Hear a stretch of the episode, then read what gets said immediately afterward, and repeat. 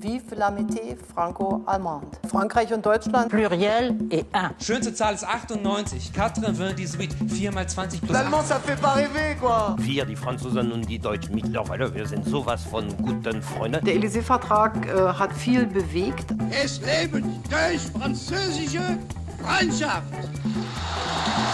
Herzlich willkommen beim EMcast. Le podcast bilingue qui traite de sujets passionnants et parfois controversés. Wir sind Studierende und Alumni des deutsch-französischen Studiengangs Europäische Medienkultur, kurz EMK. Und jetzt mach es dir gemütlich und genieße diese neue Folge. C'est parti Hallo und herzlich willkommen zum EMcast. Ihr hört heute die allererste Folge, welche vollständig auf Deutsch stattfinden wird. Ich bin Lennart Wansleb und aktuell EMK-Student im dritten Semester. Ich bin Annika Wappelhorst und habe EMK Anfang 2020 beendet. Aktuell studiere ich im Master Nachhaltige Kommunikation in der schwedischen Stadt Jönköping. Für die heutige Folge haben wir mit Nasan Gökdemir gesprochen. Wahrscheinlich bin ich nicht die Einzige, die schon mal Nasan als Erfolgsbeispiel genannt hat. Wenn ich mal wieder gefragt wurde, und was macht man dann beruflich mit diesem EMK?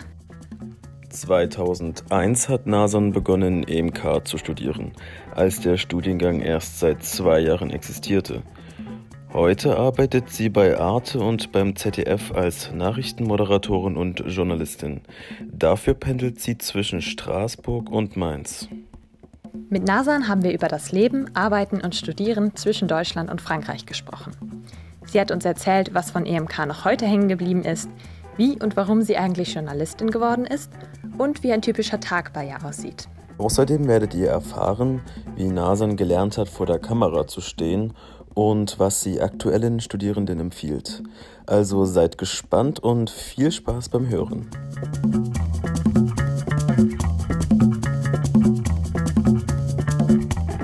Wir freuen uns sehr, heute dich interviewen zu dürfen, weil du bist ja, ich glaube, das kann man äh, zweifellos sagen, dass du die bekannteste EMK-Alumna bist, die es gibt. Äh, das liegt wahrscheinlich auch daran, dass fast alle Jahrgänge in den letzten Jahren zumindest einmal im Jahr nach Straßburg fahren, um dort dann auch Arte zu besuchen und meistens dann auch mit dir zu quatschen über das, was du dort so machst bei deiner Arbeit und ich habe dich tatsächlich auch schon mal in Person getroffen. Das ist jetzt bestimmt schon drei, vier Jahre her beim Besuch in Straßburg.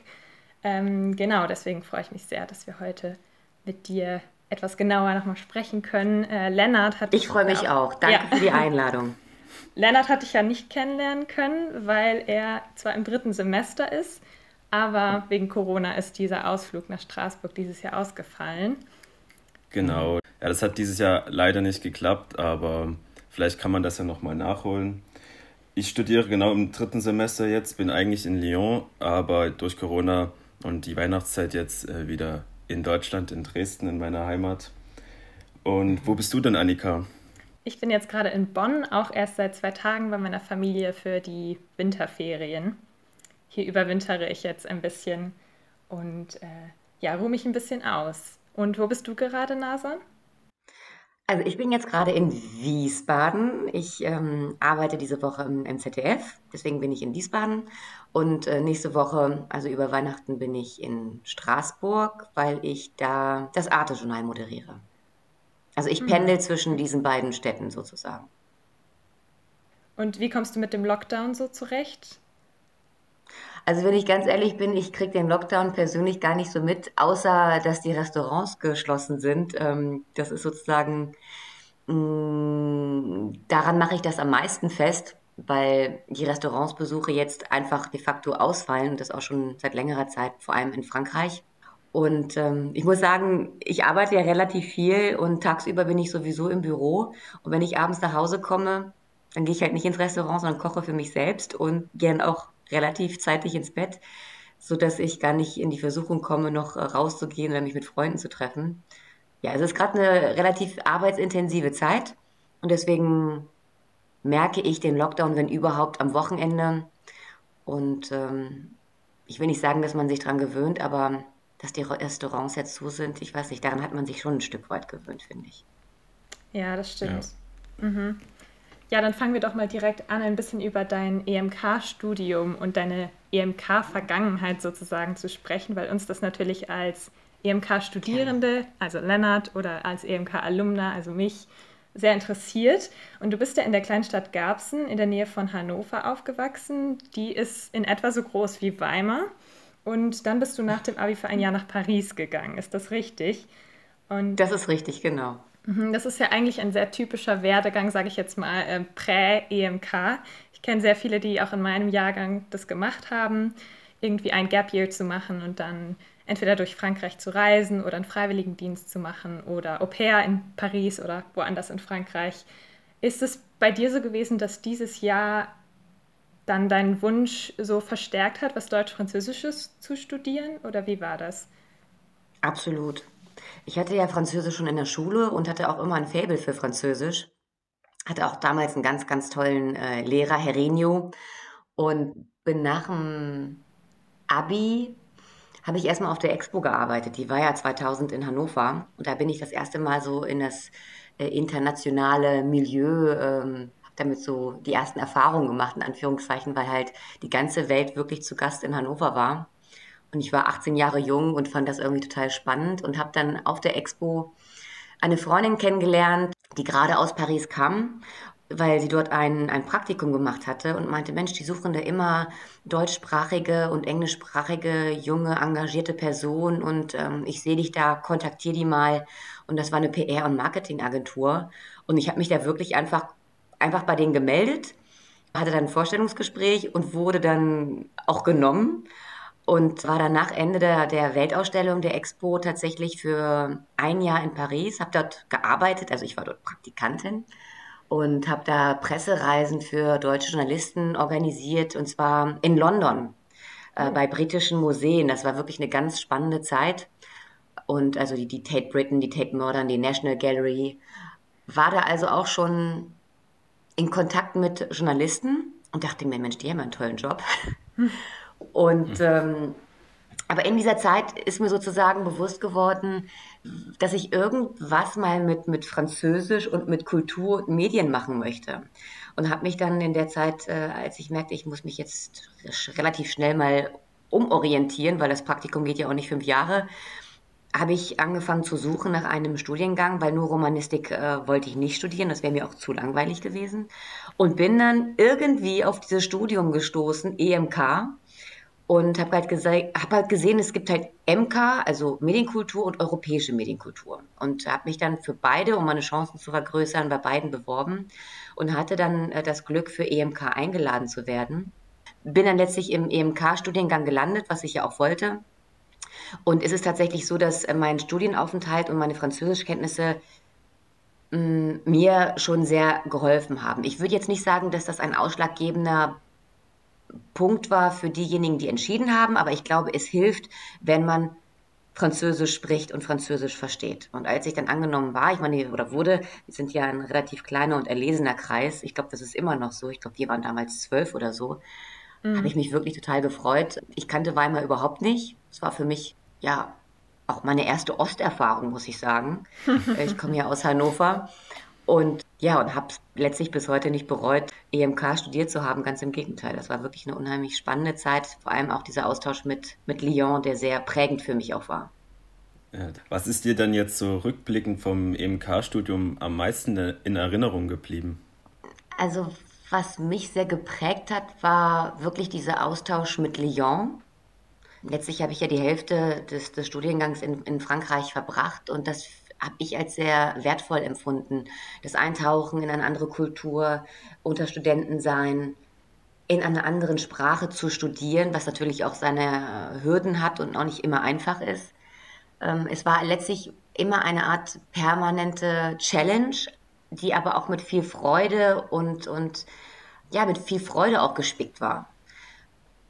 Und mhm. es war auch nicht immer alles rosig, das muss ich an der Stelle auch sagen, weil es war sehr, sehr anstrengend. Also geistig anstrengend, aber letztlich auch irgendwie physisch anstrengend. Und ähm, in Weimar hatte ich auch eine unheimlich tolle Zeit, weil Weimar, was ich immer toll fand, also die Uni ist natürlich extrem gut ausgestattet äh, gewesen und ich glaube auch immer noch. Ich fand die Professoren toll. Man ist letztlich in Weimar keine Nummer. Man hat zwar eine Immatrikulationsnummer, man hat aber auch einen Namen. Und es ist toll, wenn die Professoren einen auch mit Namen kennen, persönlich ansprechen und es einen persönlichen Austausch gibt. Und die Wege sind kurz in Weimar. Man kann unheimlich schön und damals zumindest äh, noch günstig wohnen. Und es war alles so familiär. Also das hat mir unheimlich gut gefallen. Und äh, damals die M18, ich weiß nicht, ob es sie immer noch gibt. Ja. Äh, mhm. Der tolle und auch äh, studentenpreisfreundliche Kaffee. Also es ist im Grunde genommen ist es eigentlich ein unheimlich positives Gefühl, was ich mit diesem Studium ähm, verbinde. Ja. ja. Und war das dann, als du nach Lyon gegangen bist, ein, ein kleiner Kulturschock für dich, auch was die Uni angeht? Ich meine, das ist ja schon anders, das Lehrsystem in Frankreich. Absolut, ja, ja. Also die kurzen Wege, die ich in Weimar kannte, die gab es dann ja in Lyon nicht mehr, weil man, ich habe in also relativ zentral gewohnt in Lyon und musste halt wie alle anderen auch äh, mit der mit der Metro fahren. Und die, die Uni in, in Bron, die ist auch relativ weit weg. Ähm, ja. Und dann wurde natürlich auch immer viel gestreikt in Frankreich. Und dann war die Frage, Mensch, wie kommen wir denn jetzt zur Uni? Und es, es wird auch einfach anders gelehrt. Also es ist sehr frontal. Da steht jemand vorne diktiert, erklärt oder wie auch immer. Man muss alles irgendwie fleißig mitschreiben. Es ist, ähm, ich würde mal jetzt behaupten, weniger oder anders äh, interdisziplinär. Es ist extrem verschult. Aber ich finde es trotzdem reizvoll. Ich will das gar nicht schlecht reden. Ich finde es, es ist halt komplementär zu Weimar. Und äh, man kann dann nach vier Jahren sagen, ich fand das eine Schulsystem besser oder Unisystem, aber ich bin trotzdem froh, diese Erfahrung zu mach, gemacht zu haben. Und in, in Lyon war es halt auch nicht so persönlich wie in Weimar. Ne? Da hatte man, da war man im großen Amphi, im großen äh, Vorlesesaal, saß da mit, mit 100 anderen Leuten, die man nie gesehen hat. Und äh, ja, die Inhalte waren anders. Aber letztlich muss ich sagen, bin ich froh, weil in Frankreich hatte ich halt äh, Art du Spectacle und habe da auch viel übers Kino gelernt. Ja, und ich fand das im Grunde genommen gut. Also auch so, wie es war letztlich. Das ist ganz interessant, weil das spiegelt ziemlich genau auch meine EMK-Erfahrung wieder. Ähm, nicht zuletzt die Tatsache, dass man in den Osten zieht, was für mich dann auch der Fall war, weil ich von Bonn dann nach Weimar gezogen bin, obwohl das jetzt natürlich über 25 Jahre nach der Wiedervereinigung war bei mir. Und das war mhm. schon spannend. Und dann auch in Lyon gab es bei mir auch diesen kleinen ja, erstmal diese Umgewöhnung, also an das komplett andere System, aber dann auch ja irgendwie das Wertschätzen, dass man das jetzt nochmal vergleichen kann oder verschiedene Systeme kennenlernen darf. Und bei uns ist jetzt ja, gibt es jetzt ja das Bachelor- und Master-System. Das heißt, wir haben drei Jahre Studium. Ich weiß nicht, wie das bei dir genau war. Das war ja wahrscheinlich ein, war das Magister? Nee, also ich gehöre, glaube ich, noch zum letzten Jahrgang, die tatsächlich einen Diplom-Abschluss äh, Diplom, gemacht okay. haben. Und das war dann, also du warst vier Semester in Lyon, habe ich gelesen online, und wir machen nur noch drei Semester in Lyon. Lag das dann daran, dass es vier Jahre Studium waren? Genau. Genau, es waren okay. insgesamt acht Semester, äh, äh, genau, acht Semester, davon vier in Weimar und vier in Lyon. Also wirklich 50-50 eigentlich. Ja, doch, das ist bei uns auch immer nur immer noch so. Nur eben drei Semester in Weimar und drei Semester in ja. Lyon. Das hat sich vielleicht ein bisschen geändert, ja. Hast du irgendwelche lustigen Anekdoten aus deiner Weimarer oder Lyoner Zeit zu erzählen? Anekdoten weiß ich jetzt nicht. Also ich habe in, in, in Lyon habe ich in einer, jetzt muss ich kurz überlegen, war es, war es eine Sechser-WG oder war es eine Siebener-WG? Ich glaube, es war eine Sechser-WG. Ähm, habe ich äh, in, ja, in einer Sechser-WG gewohnt und zwar im Croix Paquet. Und ähm, das war eine unheimlich schöne Altbauwohnung und ich habe mich da wiedergefunden mit äh, sechs Mitbewohnern, eine Australierin, viele Franzosen, die in der Prépa waren, also in der École Préparatoire, die sehr, sehr, sehr, sehr, sehr viel gelernt haben und die meiste Zeit auch in ihren Zimmern verbracht haben. Die waren auch, ich glaube, ein oder zwei Jahre, nee, noch jünger waren die. Jetzt erzähle ich denn da, wie alt war ich denn? Jetzt muss ich kurz überlegen. Als ich in Lyon war, war ich, glaube ich, 24, kommt das hin? Ja, 23, 24. Und ich glaube, die, die waren relativ jung. Ich glaube, die waren gerade mal 18 oder 19, ne? Und ähm, da gab es einen kleinen Altersunterschied, genau.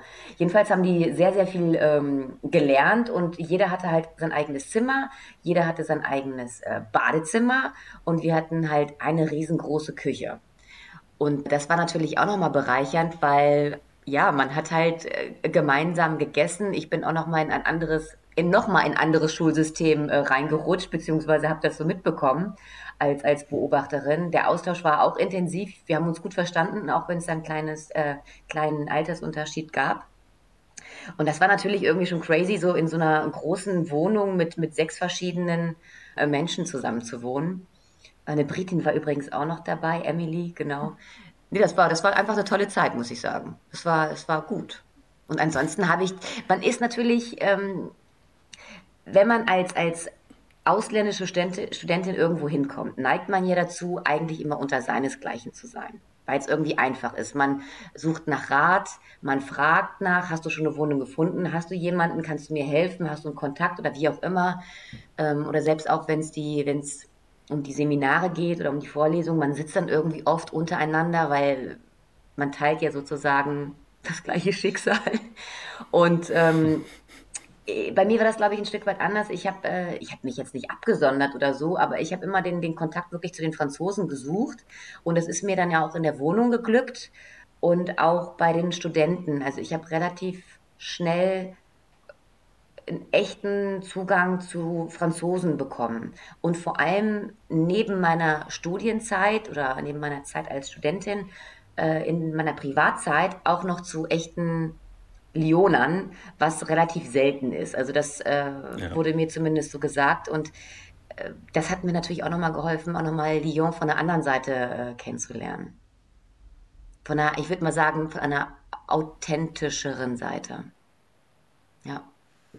Und jetzt hast du gesagt, dass ihr zwölf Personen in deinem Jahrgang wart. Das war, war dann ja wahrscheinlich ähnlich bei den Franzosen oder Französinnen. Bist du noch mit irgendwelchen Personen äh, da im Kontakt mit irgendwelchen Alumni, obwohl das jetzt natürlich schon sehr lange her ist? Ähm, also direkt aus meinem EMK-Jahrgang nicht, aber mit ein, zwei Leuten aus dem Medienkultur-Jahrgang. Hm. Was ja jetzt eigentlich ein bisschen ja. überraschend klingen mag. aber irgendwie ja. haben sich dann tatsächlich die, die Wege äh, ja, die sind dann irgendwie andere, wir sind andere Wege gegangen und der Kontakt ist dann irgendwie auseinandergebrochen. Was war denn dein Bachelorarbeitsthema? Oder dein Diplomarbeitsthema? Dein Diplomarbeitsthema, genau. ja. Ja, ähm, jetzt muss ich nochmal kurz zurückdenken. Also, ich habe eine Diplomarbeit geschrieben zum Thema Spieltheorie. Spieltheorie nach äh, Sigmund Freud, beziehungsweise da waren halt psychoanalytische Gedanken von Sigmund Freud, aber Herr Heusinger war auch zentraler Punkt in der Arbeit, der sich ja auch sehr mit ähm, mit Spieltheorie auseinandergesetzt hat. Und zwar habe ich eine, eine, eine spieltheoretische Betrachtung, über eine spieltheoretische Betrachtung geschrieben, und zwar über den Film äh, Jeu d'enfant. Das ist ein französischer Film. Und da geht es um ein Spiel zwischen zwei Kindern, die im Laufe des Films erwachsen werden und die eine Art symbolisches Spiel spielen. Das heißt Cap ou pas Cap. Das steht für Capable ou pas Capable. Da geht es so um Wetten, die halt untereinander stattfinden und die werden dann immer mutiger und immer lebensbedrohlicher und verlassen sozusagen das Spielterrain, weil wenn die ein Spiel spielen, dann geht es nach Spielregeln. Und die Frage war so ungefähr, wann ist ein Spiel ein Spiel und wann hört das Spiel auf, ein Spiel zu sein? Und vor allem in äh, deren Beziehungen, die werden natürlich auch erwachsen und dann gibt es natürlich auch Gefühle und dann kommt das Thema Liebe auch noch mit rein und darf man in der Liebe spielen. Und naja, das waren halt so Fragen, die mich damals, äh, die ich damals ganz spannend fand. Und da habe ich letztlich auch eine Filmanalyse gemacht und äh, deren Spiel geprüft, ob das tatsächlich überhaupt noch ein Spiel war oder nicht. Weil es auch Konsequenzen in das wahre Leben hatte, genau. Das war so ein bisschen, was mich interessiert hat. Ja, echt interessant. Und äh, eine Sache, die mich noch sehr interessiert beim Thema Deutschland und Frankreich, bevor wir dann zum nächsten Part sozusagen übergehen und über deinen aktuellen Beruf sprechen, ist, du hast ja jetzt in Deutschland und Frankreich längere Zeit gelebt. Was sind so Dinge, von denen du denkst, dass Deutsche sich eine Scheibe von Franzosen oder Französinnen absch abschneiden sollten? und andersrum? Gibt's da naja, Dinge? im Grunde lebe ich ja immer noch ähm, in, in Frankreich. Ne? Also ich pendel ja wirklich von Woche zu Woche zwischen Wiesbaden und Straßburg. Das heißt, meine, ja, mein Aufenthalt in Frankreich es hat gar nicht geendet mit, mit meinem Studium. Das mhm. habe ich sozusagen beibehalten. Ich finde solche Fragen, muss ich sagen, immer ein bisschen schwierig, weil, weil man natürlich sehr auf Klischees rumreitet. Und ähm, ich arbeite ja in, in Beate in einer deutsch-französischen Redaktion. Und äh, natürlich gibt es ein paar Klischees, ja, das will ich gar nicht verneinen. Aber manchmal habe ich auch das Gefühl, dass Klischees auch so ein bisschen, wenn dann auch ganz bewusst so aufrecht äh, erhalten werden. Und manchmal ist es auch so, dass Klischees wirklich nur Klischees sind und ähm, ja gar nichts aussagen, weil letztlich leben wir ja in einer Kultur und ähm, die Kultur lebt nicht von alleine, sondern von Menschen und Menschen sind unterschiedlich. Jetzt kann man natürlich sagen, es gibt Unterschiede in der, in der Hierarchie zum Beispiel. Äh, mein Gefühl ist schon, dass in Frankreich, das hat wahrscheinlich auch was, äh, das steckt vielleicht auch in der französischen DNA drinne.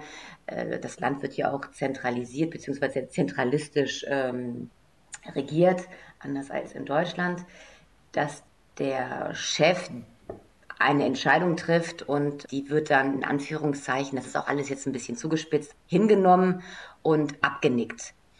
Und in Deutschland wird dann vielleicht auch ein bisschen kontroverser darüber diskutiert und auch nochmal in Frage gestellt. Da wird dem Chef vielleicht auch nochmal widersprochen. Da wird vielleicht nochmal ein kreatives Brainstorming gemacht oder wie auch immer. Solche Erfahrungen habe ich natürlich gemacht, aber die sind jetzt nicht stellvertretend oder haben keinen Anspruch auf Wahrheit oder auf, auf äh, deutsch-französische Repräsentativität. Also das ist äh, eine Erfahrung, die ich gemacht habe, aber es ist immer schwierig. Also Menschen leben die Kultur, Menschen sind unterschiedlich. Was ist Deutsch, was ist Französisch? Da fangen wir schon mal an. Also das ist halt extrem schwierig zu definieren, finde ich.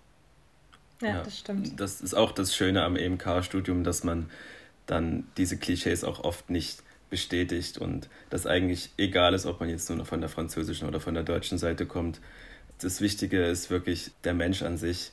Und ich denke, das ist auch was, was EMK uns irgendwie lehrt, dass man nicht so auf Klischees immer achten sollte. Ich meine, ich glaube, ein Klischee, ich glaube, ein Klischee, das muss ich vielleicht jetzt doch noch hier loswerden, obwohl ich wirklich äh, bei Arte ja. sehr, sehr ähm, viele Kollegen haben, die wirklich ein, ein super Deutsch sprechen. Ich würde aber dennoch behaupten, wenn man jetzt äh, zehn Deutsche hat und zehn Franzosen, würde ich jetzt mal behaupten, dass zehn Deutsche besser Französisch sprechen als die zehn Deutsche. Nee, die, nee, jetzt, jetzt bin ich durcheinander gekommen.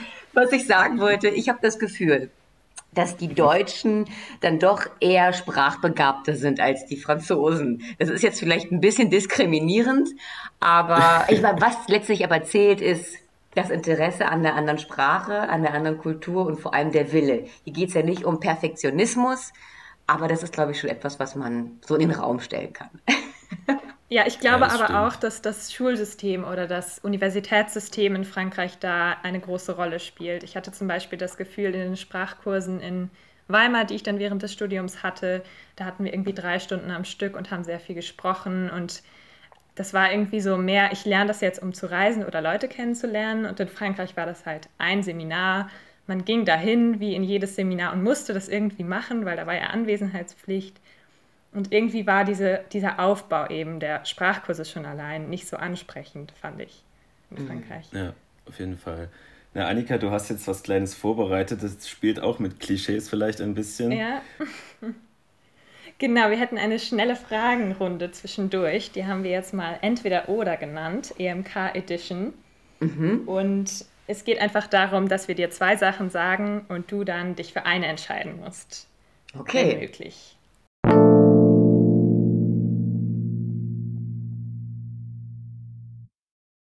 Die erste Frage ist: Straßburg oder Lyon? Oh, inzwischen Straßburg. Mhm. Okay. Spielfilm oder Doku?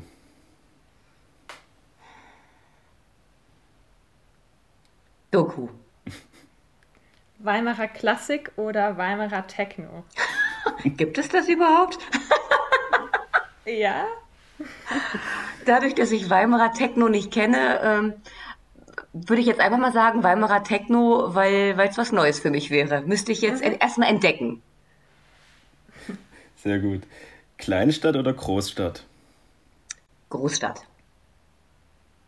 Wein oder Bier? Wein. Baguette oder deutsches Schwarzbrot? Mal so, mal so. Zu Käse, Baguette. Dann Ilmpark in Weimar oder die Quai in Lyon? Die Quai in Lyon habe ich seit äh, über zehn Jahren nicht mehr gesehen. Ich müsste sie mir eigentlich mal wieder angucken. Äh, den Ilmpark kenne ich ja relativ gut. Ich glaube, der ist äh, noch gleich geblieben. Deswegen würde ich jetzt mal sagen, die in Lyon. Und eine böse Frage zum Schluss. Arte oder ZDF? Manchmal muss man sich nicht für das eine oder andere entscheiden. Es geht auch beides. Das hatten wir fast antizipiert. Aber das ist eine schöne Antwort. Ja, kommen wir nun zum zweiten Teil unseres Gesprächs, wo wir ein bisschen mehr über deinen Beruf und dein, äh, dein journalistisches Leben erfahren möchten, was ja auch sicher viel mit EMK zu tun hatte zumindest.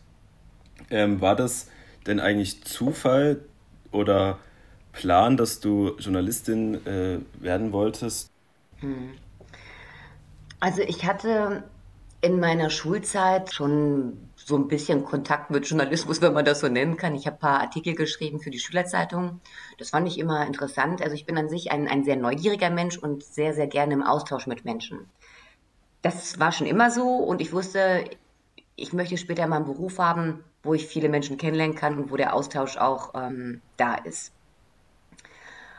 Und als ich dann, wie gesagt, nach äh, Paris gegangen bin und dann gemerkt habe, okay, also irgendwas mit Medien soll es wirklich sein und, und, und Französisch und Kultur.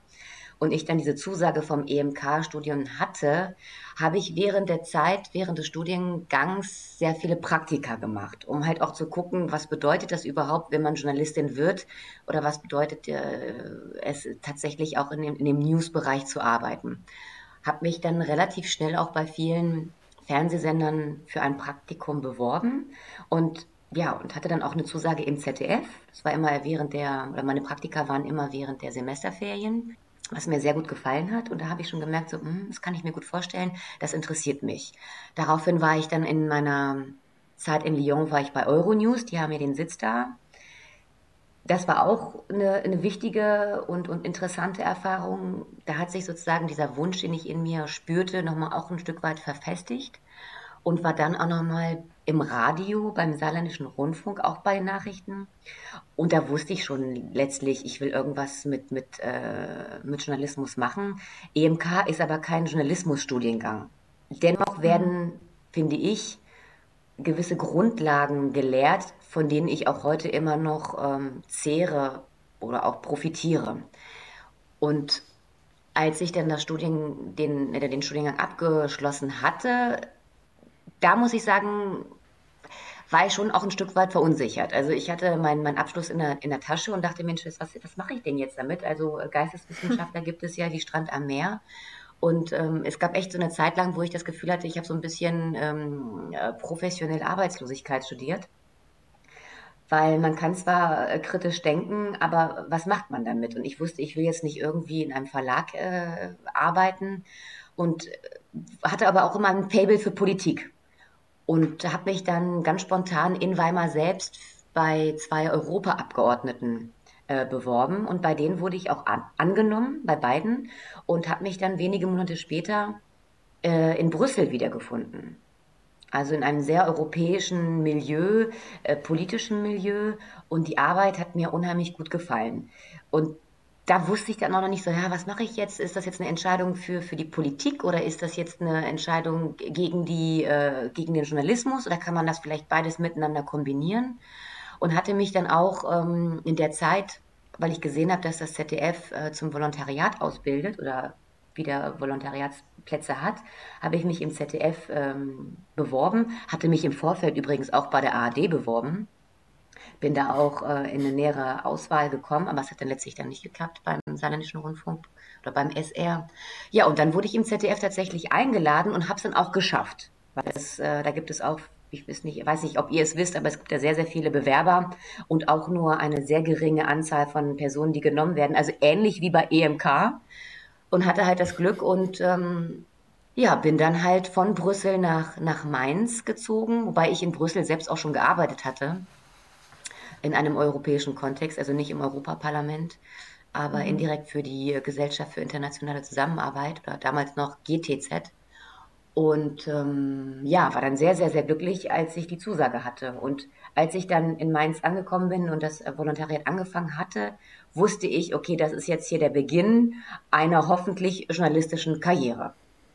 Aber die mhm. Praktika mhm. während des Studiengangs haben mir natürlich unheimlich geholfen, mich wiederzufinden, beziehungsweise zu wissen, was ich wirklich möchte. Deswegen kann ich jedem nur empfehlen, das, die Semesterferien zu nutzen und Praktika zu machen. Also ohne Praktika mhm. wird es wirklich schwierig. Für alle EMKlerInnen, die journalistisch tätig werden möchten, macht Praktika. Genau. Du hast gerade von deinem Redaktionsvolontariat geredet. Da hast du ja sicher die grundlegenden journalistischen Dinge gelernt, so was, was vielleicht Sprechtraining angeht und vor der Kamera zu stehen. Äh, ist das richtig? Also das Volontariat dauert insgesamt 18 Monaten und ist ähm, und besteht aus, aus Praxisphasen und Theoriephasen. Und in diesen Theoriephasen lernt man unheimlich viel vom Texten, für, für Dokumentation, für Reportagen. Wir hatten auch eine VJ-Ausbildung, das heißt, du kriegst eine Kamera in die Hand gedrückt und äh, kriegst auch Einführungen in den, in den Schnitt. Wir hatten auch Sprechtraining. Es gab tatsächlich auch ein, zwei Wochen, wo wir auch wirklich vor der Kamera standen und auch Moderationen geschrieben haben. Genau, und in den Praxisphasen waren wir dann in, in, in den jeweiligen Redaktionen eingebettet, haben viel beobachtet, durften aber auch selber machen. Und ja, das war eine tolle Zeit. Also wirklich die 18 Monate gingen sehr, sehr schnell vorbei, waren aber auch sehr anstrengend. Was ich auch ganz interessant finde, ist, dass du ja aus der Nähe von Hannover kommst, was ja in Deutschland so angepriesen wird als die Hochburg des Hochdeutschen. Denkst du, dass, ja. dass du immer schon sehr Hochdeutsch gesprochen hast oder gab es bei, bei diesem Volontariat vielleicht doch noch Dinge, die du gelernt hast, irgendwie deutlicher auszusprechen oder so? Also das Sprechtraining war unheimlich wichtig und ja, ich habe da auch sehr viel gelernt. Ich glaube aber, die Tatsache, dass ich aus Hannover komme, hat mir schon ein Stück weit geholfen, weil vieles, was man vielleicht erlernen musste in der Aussprache, habe ich vielleicht unbewusst schon mhm. inne gehabt. Das kann ich jetzt irgendwie gar nicht so richtig definieren, weil das, was man äh, per se kann, in Anführungszeichen, muss man ja nicht mehr anlernen und deswegen gehört es zum, ja, zum, zum Ressourcenbaum so dazu, sage ich jetzt einfach mal. Was mir aber immer sehr, sehr wichtig war, es gibt ja, das ist euch bestimmt auch schon mal aufgefallen, es gibt ja eine gewisse Sprechart. Mhm. Das hat sich so, also vor allem bei Beiträgen. Manchmal fällt mir das auch als Zuschauerin noch sehr auf. Ich finde, es hat sich in den letzten Jahren so ein bisschen geändert. Ich finde, der Sprechduktus ist, hat sich normalisiert. Und mir war das auch immer sehr, sehr wichtig, dass die Ansprache zum Zuschauer und auch der Zuschauerin sehr normal klingt. Mhm. Das versuche ich auch in meinen Moderationen, dass meine Moderationen narrativ sind. Also in der Moderation versuche ich eine, eine Geschichte zu erzählen, also eine wahre Geschichte, keine Fake-Geschichte, die auch einen gewissen Spannungsbogen hat, aber natürlich objektiv und auch faktenbasiert ist, ganz klar, die in der Ansprache aber auch leicht zu verstehen ist und auch den, den Zuschauer auch berührt, in mhm. Anführungszeichen. Und vor allem auch das oberste Gebot ist, die Moderation muss verständlich sein. Und je normaler ich spreche, desto besser ist es. Das ist so ich, ich gebe das sozusagen zurück, was ich auch von einem Moderator erwarten würde, wenn ich auf der Couch abends um 22 Uhr hm. sitze. Das ist mein mhm. persönlicher Anspruch zumindest. Du arbeitest ja jetzt als Journalistin und Moderatorin bei Arte und beim ZDF. Wie sieht denn da so dein Tagesablauf aus mit dem ganzen Pendeln? Mhm. Ja, genau. Also im Januar beginne ich ja jetzt mein zehntes Jahr bei Arte. Da moderiere ich das Arte-Journal seit zehn Jahren.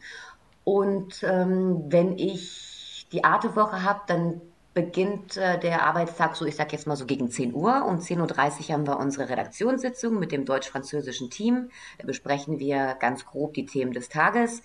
die sich aber natürlich auch nochmal ändern können. Um 14.30 Uhr haben wir eine zweite Redaktionssitzung. Da werden die Themen näher definiert. Ähm, wir haben bereits schon gewisses Bildmaterial. Wir wissen ungefähr, äh, in welche Richtung sozusagen die Sendung geht.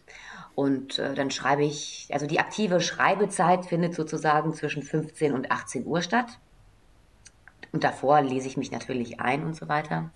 Und gegen 18.30 Uhr gehe ich dann schnell in die Maske. Da werde ich geschminkt, dann ziehe ich mich um und um 19 Uhr beginnt die Probe, die dann auch so ungefähr 15 Minuten dauert. Und um 19.20 Uhr sind wir auf Sendung. Und dann moderiere ich die Sendung 20 Minuten lang und ähm, ja, und danach findet ja die französische Sendung statt, im gleichen Studio mit einer anderen Kollegin, aber mit den gleichen Inhalten. Und ähm, nach ihrer Sendung findet dann um 20.10 Uhr ungefähr das, das Debrief statt, also die Besprechung, die Nachbesprechung der Sendung, wo wir dann alle nochmal zusammenkommen, die Sendung Revue passieren, sagen, was gut war, was nicht gut war. Das ist dann auch so nochmal, nochmal so ein Moment der, der kritischen Stellungnahme und jeder sagt, wie sein Eindruck der Sendung war. Das ist sozusagen der ganz klassische, grobe Ablauf einer, eines Arte-Tages in Straßburg. Mhm. Und wenn ich äh, ZDF-Woche habe, ich moderiere ja jetzt seit äh, September das heute schon ein Update. Vorher hatte ich eine andere Sendung, ähm, die hieß Forum am Freitag, da habe ich also viel gedreht und habe also Beiträge gemacht. Ähm, aber jetzt bin ich, wie gesagt, äh, bei ZDF Update, beziehungsweise heute Journal Update. Und da sieht der Tagesablauf ein bisschen anders aus. Also der Tag beginnt eigentlich damit, äh, mit, mit Nachrichten lesen, hören, sobald man aufgestanden ist. Und um, um 12 Uhr wird äh, mit den CVDs oder mit dem CVD und der Planerin äh, sprechen wir uns kurz und sagen, das sind die Themen des Tages, wen wollen wir schalten, haben wir irgendwelche Ideen, wir gehen den Ablauf durch. Und um 14.30 Uhr wird dann noch einmal eine, findet dann doch einmal eine Sitzung statt mit der größeren Runde, auch der, mit den Kollegen des Heute-Journals. Da wird über beide Sendungen gesprochen. Und ähm, ja, und um 16 Uhr bin ich dann im Sender. Um 17.15 Uhr gibt es nochmal eine, eine, eine, eine Besprechung. Da wird dann die Sendung wirklich fest äh, zugezurrt. Also wir bleiben natürlich offen für, für aktuelle Ereignisse, aber da wissen wir ungefähr, mit wem wir schalten, wann das Schaltgespräch stattfindet, ob wir eine Voraufzeichnung machen oder nicht.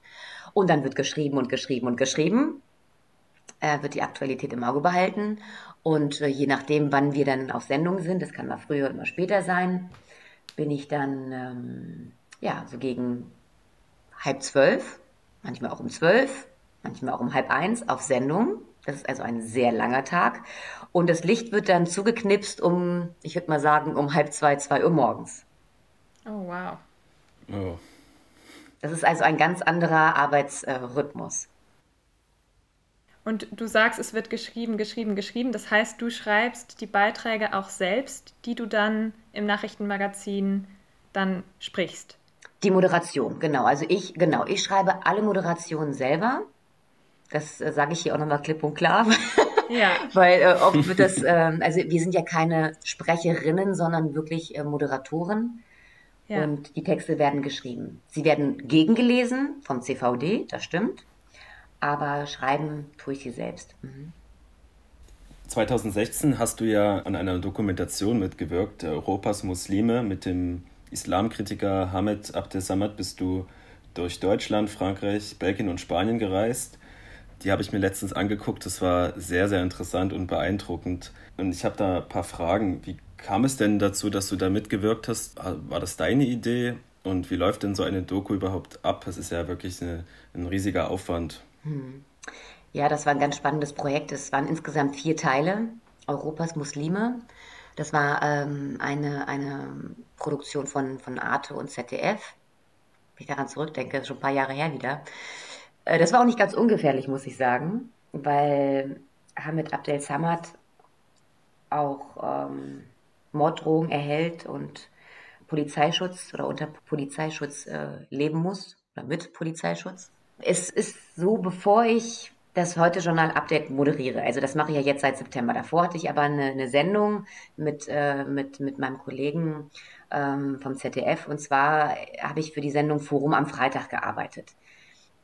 Das ist eine Sendung, das Forum am Freitag ist eine Sendung, die läuft im ZDF auch immer noch, viermal im Monat und äh, versucht, äh, die Vielfältigkeit und die Vielfalt muslimischen Lebens in Deutschland zu zeigen.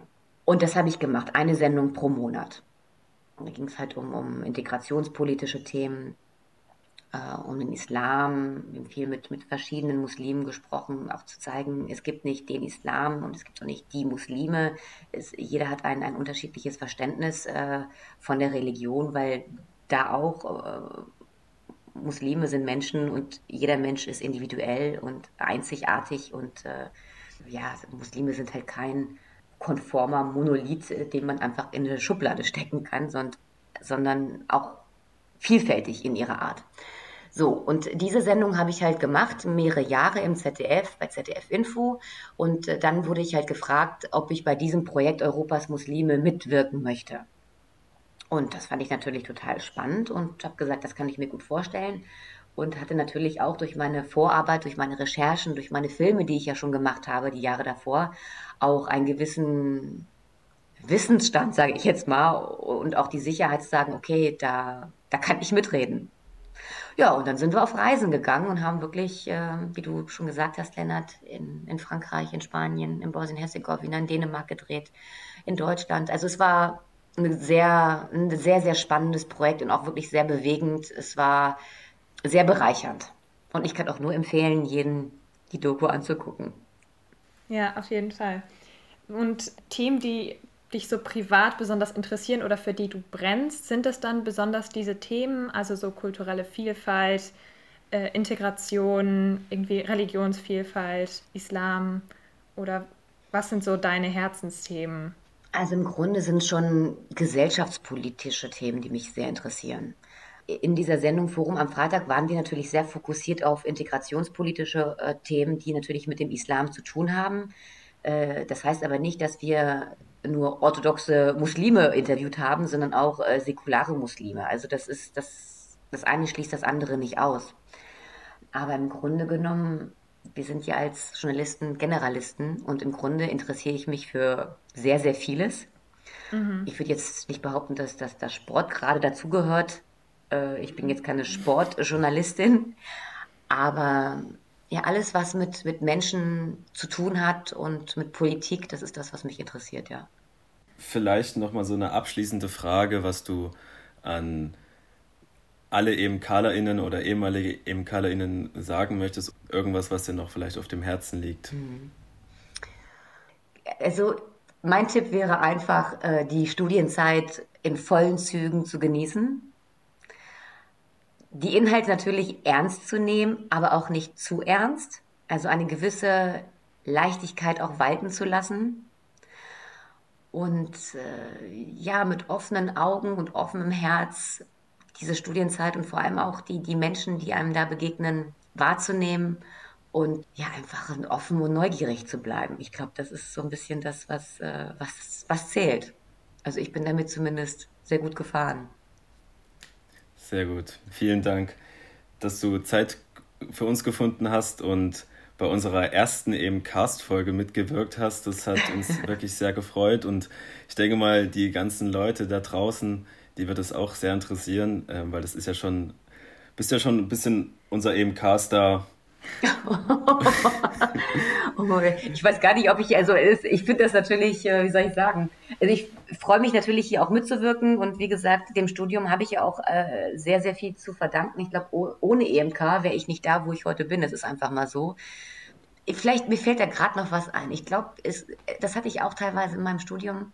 Es gab so Momente, wo ich dachte, Mensch, ähm, das waren jetzt keine Existenzängste, aber wo ich wirklich dachte, Mensch, was, was, was mache ich eigentlich nach dem Studium? Äh, trotz der Praktika, nur weil man ja eine Richtung einschlagen möchte, heißt es ja nicht, dass man auch die Chance bekommt, diesen Weg einzuschlagen. Und ich glaube, man darf sich von vielem auch nicht verrückt machen lassen. Also aus der Retrospektive ist das natürlich immer leicht gesagt, weil ich habe ja jetzt meinen Job und meine Position und äh, bin da in Anführungszeichen jetzt safe.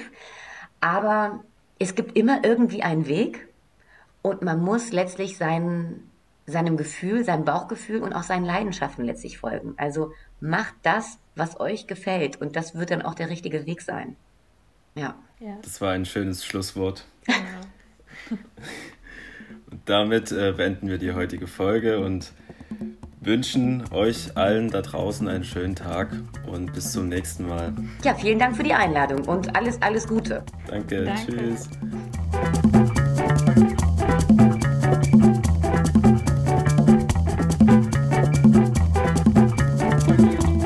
Das war die erste Folge des neuen EMCast. Wir hoffen, es hat dir gefallen. Bei Fragen oder Anregungen zum Podcast kannst du uns gerne an emk-podcast.mailbox.org schreiben. Schön, dass du heute dabei warst. Tu veux être sûr de ne rater aucun épisode Abonne-toi sur Spotify. Wir bedanken uns für die Unterstützung der Deutsch-Französischen Hochschule. Das hier war ein Podcast engagierter Mitglieder des EMK Alumni Vereins. À la prochaine. Adieu tristesse, bonjour tristesse.